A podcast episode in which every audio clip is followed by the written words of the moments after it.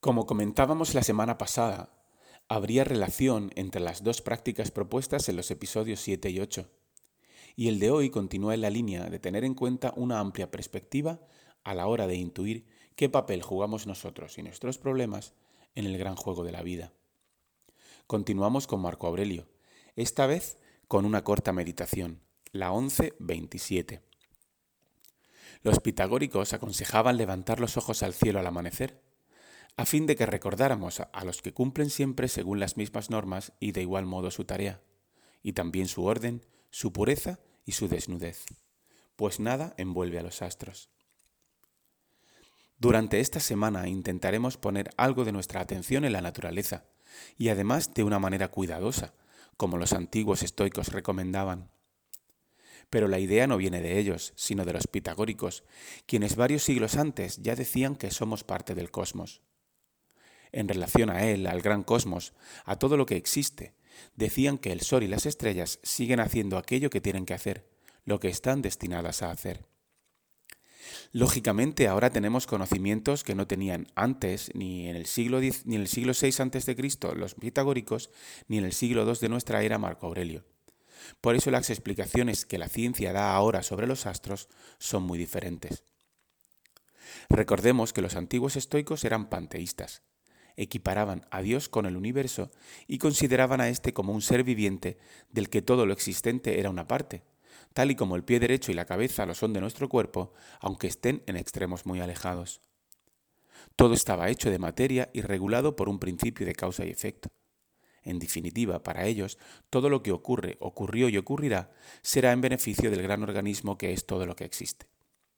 Este relato encuentra una útil representación en la metáfora del pie que debe pisar el barro, identificando el barro como algo malo, para que el cuerpo pueda avanzar en una dirección concreta identificando ese movimiento en esa dirección como algo bueno.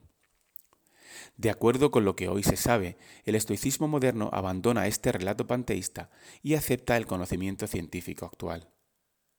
El universo no sería un organismo viviente, sino un complejo sistema en continuo intercambio de materia y energía, regulado a su vez por una compleja red de causas y efectos. No habría una razón o un propósito o una dirección por la cual las cosas suceden como suceden en el cosmos, al igual que tampoco hay una razón que explique las cosas que a nivel individual nos pasan a nosotros. La metáfora del pie en el barro ya no ilustraría bien las explicaciones aportadas por la ciencia moderna. Estas diferencias en el relato metafísico, entendido este como una narrativa de fondo que explica a grandes rasgos cómo el mundo funciona y cómo todo lo existente se relaciona, tiene un impacto en cómo los estoicos modernos deben interpretar todo lo que les ocurre cada día. Si siguiéramos pensando que somos una pequeña parte del gran universo, todo lo que ocurre estaría bien porque es lo que conviene a ese gran ser universal. A veces pisaremos barro y otras veces recibiremos caricias no nos quedaría otra que abrazar el amor fati, concepto muy relacionado con esta aceptación sin remedio de todo lo que nos pasa y asociada a la existencia del gran organismo viviente. Pero si no somos ese pie y no hay un sentido concreto en el que avanzar, entonces tenemos que replantearnos cada uno de nuestros días. Para muchos de nosotros es duro aceptar que no hay una razón particular y predefinida, al margen de la ley universal de causalidad, que explique lo que nos pasa. ¿Y qué nos queda entonces? Para los estoicos la respuesta está en nuestra razón y en la capacidad reguladora o gobernadora de nuestra inteligencia, la cual debemos usar para entender hasta dónde buenamente podamos cómo funcionan las cosas. Debemos hacer ese esfuerzo intencionado por entender y por aprender.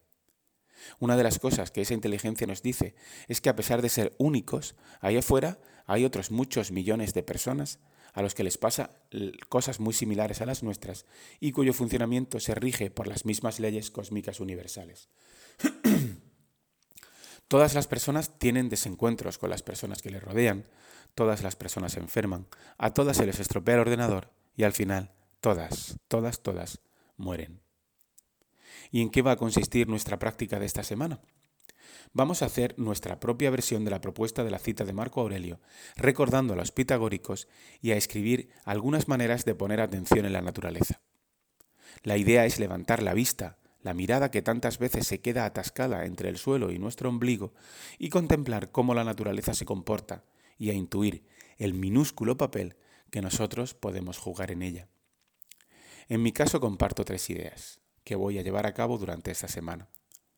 Tengo la suerte de vivir en el campo, así que una mañana justo después de despertarme voy a salir al porche de la casa y voy a hacer un repaso mental y visual de los cultivos que hay alrededor y de los árboles que hay en la parcela. Tipuanas, plátanos, falsas pimientas, moreras, cactus, higueras, cipreses. Están ahí cada día, vivos, haciendo lo que tienen que hacer aunque yo apenas me dé cuenta. Tardo 35 minutos en coche desde casa hasta el trabajo.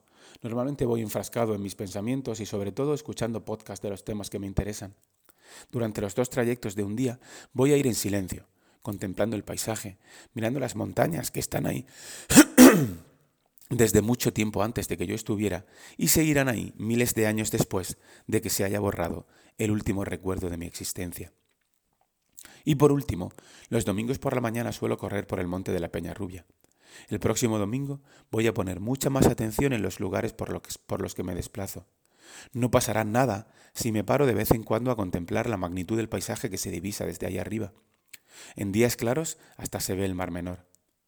Y voy a usar esa imagen durante los días siguientes cuando algo me turbe o me cree o me crea yo mismo el centro del mundo y considere mi problema como una injusticia universal.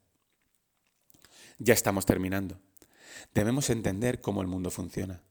Nuestro conocimiento científico es limitado y dinámico, pero no por eso debemos dejar de incorporarlo a nuestro relato metafísico.